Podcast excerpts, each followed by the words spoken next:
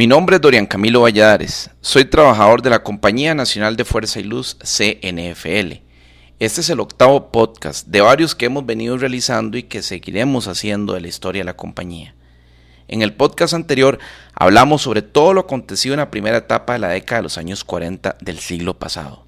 Especialmente nos enfocamos en describir todo el proceso de nacimiento de la compañía, que se dio gracias a décadas de lucha social reclamando mejores precios, calidad en el servicio, un mejor trato, cobertura y cosas que se buscaban solucionar con el nacimiento de la CNFL. En este podcast estudiaremos la segunda etapa de los años 40 del siglo pasado, especialmente todo lo relacionado a las construcciones de nuevas plantas hidroeléctricas.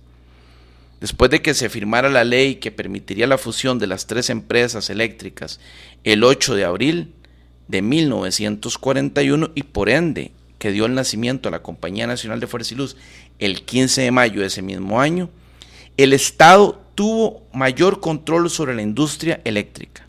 Aunque la empresa seguía en manos extranjeras, el nuevo contrato permitía que el Servicio Nacional de Electricidad actuara de una forma firme, con mayor amplitud legal y con una incidencia fuerte. Una de las mayores molestias de la ciudadanía de esa época era la poca o mínima expansión eléctrica. Mientras el comercio, la industria y el sector residencial crecían a un ritmo importante, las empresas eléctricas de la Evasco simplemente eran incapaces de ir a un crecimiento similar al de esos sectores no podía producir más electricidad para satisfacer las necesidades de los usuarios y usuarias. Fue así como el nuevo contrato se planteó la construcción de nuevas plantas hidroeléctricas. Poco tiempo después del nacimiento de la Compañía Nacional de Fuerza y Luz, el mismo año de 1941 comienza la construcción de la planta hidroeléctrica Las Ventanas. La planta de Las Ventanas está situada en el río Virilla, a una distancia de 25 kilómetros en línea recta al oeste de la ciudad de San José. Esa planta fue construida en cumplimiento del artículo 9b del contrato celebrado el 27 de febrero de 1941 entre el Servicio Nacional de Electricidad SNE y las antiguas compañías eléctricas unidas posteriormente bajo el nombre de Compañía Nacional de Fuerza y Luz. El levantamiento detallado de planos topográficos y perfiles de los sitios para la presa, casa de máquinas, tubería, tanque y túnel estuvo a cargo del reconocido ingeniero Enrique Silva. Recordemos que don Enrique Silva trabajó varias décadas para la Compañía Nacional de Fuerza y Luz y tuvo a cargo varios proyectos importantes. Con base en esos planos se hizo la localización definitiva a cargo del señor gerente Geralds. Para revisar la localización de las estructuras, especialmente del túnel, la oficina de Nueva York envió a Costa Rica al ingeniero hidráulico consultor señor Lyle Whitsitt y al geólogo señor Irving Crosby. Con respecto al tema de la ingeniería y dirección de construcción, estuvieron bajo la dirección del superintendente general señor August Geralds, quien posteriormente fue nombrado gerente en julio de ese mismo año. El señor Geralds, no obstante sus múltiples ocupaciones en la gerencia, tuvo directamente a su cargo la construcción de la obra hasta el final. El Departamento de Ingeniería de Construcción estaba organizado de la siguiente forma.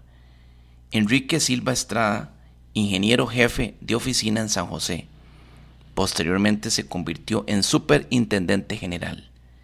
Federico Gutiérrez Brown, ingeniero jefe de campo hasta julio de 1942, en que renunció para trabajar en la Comisión de Límites Costa Rica-Panamá. Hernán Gutiérrez Brown, ingeniero de construcción y encargado del laboratorio del control de concreto. Ernesto Venegas Moreno, ingeniero eléctrico. Trino Araya Borge, ingeniero auxiliar. Daniel Gutiérrez Gutiérrez, ingeniero auxiliar hasta septiembre de 1942, en que renunció para trabajar también en la Comisión de Límites. La jefatura de construcción estuvo a cargo del señor Felipe Fait Carmiol, que a la vez era superintendente de plantas de la CNFL.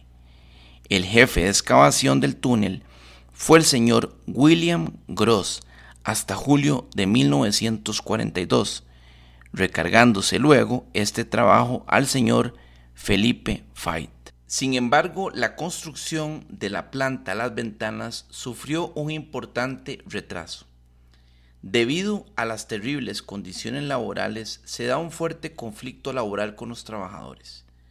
El 25 de octubre de 1941, el periódico Trabajo informaba que recibieron una comisión de trabajadores que, de forma textual, leo, se encuentran construyendo la planta Ventanas y que denuncian condiciones infernales de trabajo. Indican que se está violentando la ley de jornada máxima Además, que se están pagando salarios de hambre, 2,75 colones de jornada diurna y les rebajan un colón diariamente por concepto de alimentación que en realidad es indecente y que ni los perros gustarían de esa comida. Que la jornada nocturna se está pagando a 5 colones y que los trabajadores se están enfermando. Aunado a eso, tienen que trabajar incluso domingos, bajo amenaza de despido y que el capataz es un alemán que los trata como si fuesen esclavos. Por último, indican que duermen en barracas inmundas, unos sobre otros. El conflicto continuó y los trabajadores le dirigieron una carta al señor presidente de la República, Rafael Ángel Calderón Guardia, donde le exponían su situación laboral. Los trabajadores de la construcción de planta Las Ventanas conformaron un comité ejecutivo y designaron al señor Luis Isidro Sánchez para que le escribiera una carta al señor presidente y que en esa carta le hicieron pliego de peticiones. Dentro de lo que indicaba la carta se menciona un aumento salarial, ya que con el salario que tienen no les alcanza para vivir dignamente. Que interceda para que la empresa les venda una mejor alimentación, que los llamados mandadores los traten con respeto y por último, que les mejoren las condiciones donde duermen en la actualidad. El conflicto se extendería hasta el año de 1942. Posteriormente, y con ayuda gubernamental, se mejoraron las condiciones laborales de los trabajadores para continuar con la construcción y así el 1 de julio de 1944 se da la tan esperada inauguración. Fue una inauguración muy esperada. Recordemos que ese proyecto hidroeléctrico estaba en los ojos de la opinión pública, debido a que era el proyecto hidroeléctrico que se constituyó como el más grande que se llevó a cabo en esos años en la zona comprendida entre México y Panamá. Y bueno, otro tema relevante en la década de los años 40 fue la creación de la Asociación para la Defensa del Consumidor Eléctrico en 1945. Ese año se conformó un grupo de personas que buscaron solucionar el tema eléctrico, ya no solo en la ciudad capital, sino más bien en todo el territorio, es decir, a nivel nacional. Su nombre, como dije anteriormente, la Asociación para la Defensa del Consumidor Eléctrico. Y a pesar de que no se logró influir para sacar al monopolio del American and Foreign Power Company, que era una empresa subsidiaria de la Vasco, se creó conciencia en la ciudadanía de la importancia de la electricidad en manos del Estado. Este grupo diseñó e impulsó la construcción de la planta de Carrillo de Heredia, que fue una verdadera escuela en el tema de construcción de plantas hidroeléctricas para muchos ingenieros, técnicos, profesionales y obreros costarricenses, ya que desde hacía varias décadas no se construía un proyecto hidroeléctrico sin la asesoría, control y mando de los extranjeros. Además, este grupo de ciudadanos formó un plan general de electrificación para Costa Rica, el cual fue presentado por un grupo de ingenieros costarricenses que pertenecían a esa asociación. El plan fue expuesto el 2 de diciembre de 1948 ante la directiva del Banco Nacional de Costa Rica, para posteriormente ser llevado a conocimiento del gobierno de la República.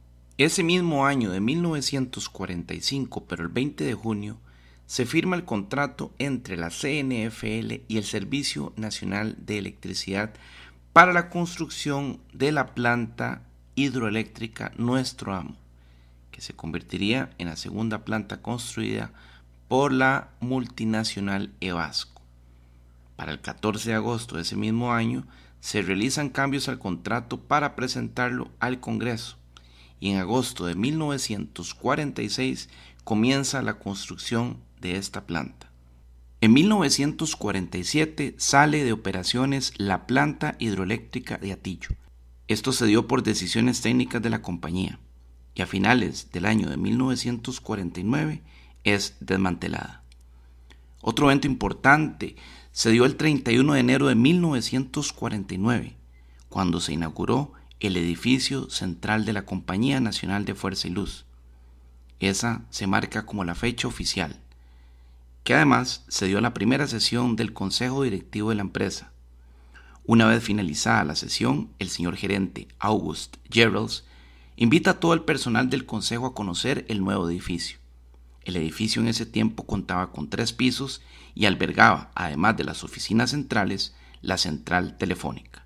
Los señores directores se mostraron muy complacidos por la obra y felicitaron al señor gerente por contar con edificio propio. Otro evento y que quizás podríamos decir que es el evento parteaguas histórico a nivel eléctrico, se da el 8 de abril de 1949, con el nacimiento del Instituto Costarricense de Electricidad, el ICE.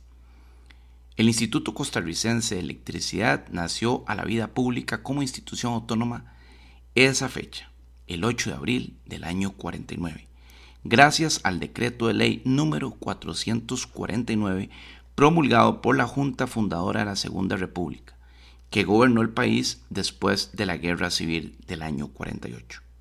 Se pretendió con la creación de esa institución el anhelo histórico de los costarricenses de la nacionalización eléctrica, manifestado reiteradamente a través de los años. Inmediatamente el se dio a la tarea de adquirir y mejorar algunos sistemas de los ya existentes, construir nuevas plantas térmicas e hidroeléctricas y, en fin, sacar al país de la aguda y prolongada crisis energética de más de dos décadas.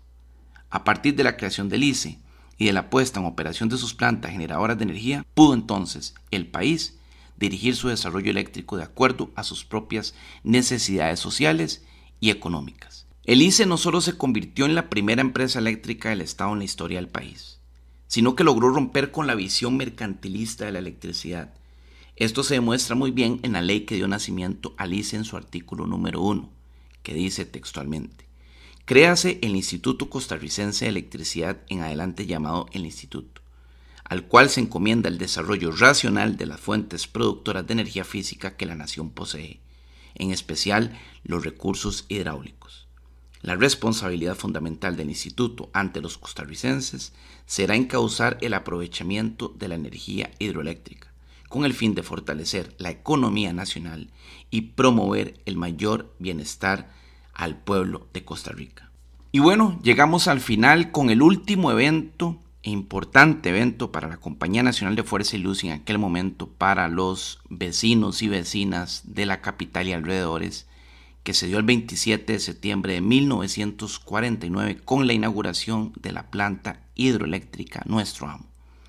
Con asistencia del señor presidente de la Junta de Gobierno, don José Figueres Ferrer, de su ministro de Obras Públicas, don Francisco J. Orlich, del señor gobernador de la provincia, don Alfonso Huicoechea, del presidente de la Corte Suprema de Justicia, licenciado don Gerardo Guzmán, del señor embajador de los Estados Unidos, Mr. Flack, el primer secretario de la embajada, Mr. Donovan, los señores Máximo Terán, Jaime Esquivel, don Claudio Alpizar, don Wal Field, Mr. Cohen y muchas otras personas especialmente invitadas, así como altos funcionarios y empleados de la Compañía Nacional de Fuerza y Luz, se realizó en esa fecha el acto oficial de inauguración de la planta llamada Nuestro Amo, muy cerca de la de las ventanas, y como complemento de aquella y que buscaba en ese tiempo mejorar los servicios de energía eléctrica del país.